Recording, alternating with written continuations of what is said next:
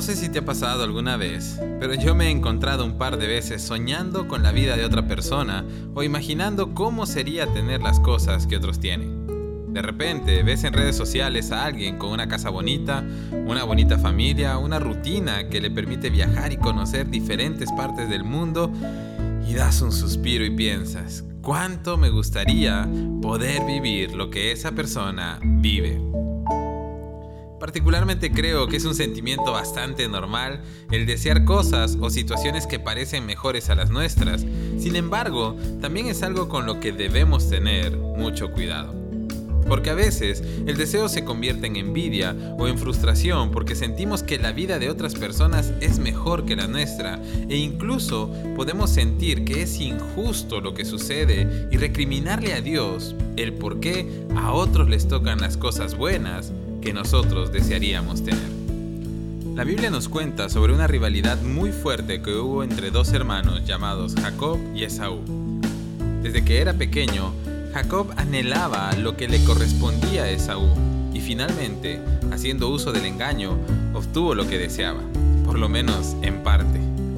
Y Esaú era alguien que al inicio menospreciaba lo que tenía y no le daba el valor necesario, pero una vez que lo perdió, deseaba recuperarlo todo quería tener lo que ahora era de Jacob. Esta situación llevó a que estos dos hermanos se distanciaran y guardaran grandes rencores entre ellos. Pero con el paso de los años, la relación se restauró y leemos en Génesis 36 que ambos hombres fueron bendecidos por Dios en gran manera y tenían muchísimas riquezas.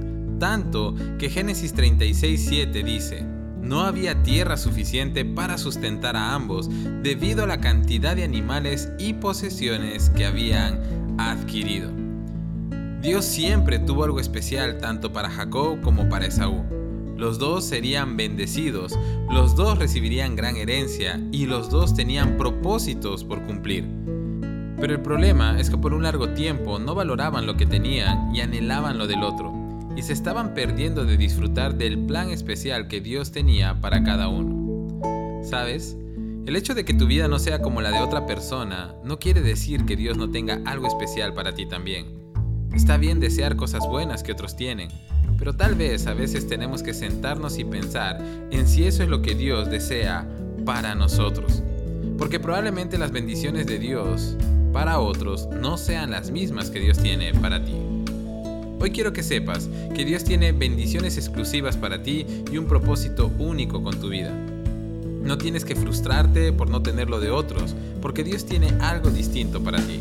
No te compares más ni sueñes con la vida de alguien más, porque todos somos amados por Dios. Dios quiere bendecirnos a todos y para Él cada uno es especial. Que Dios te bendiga.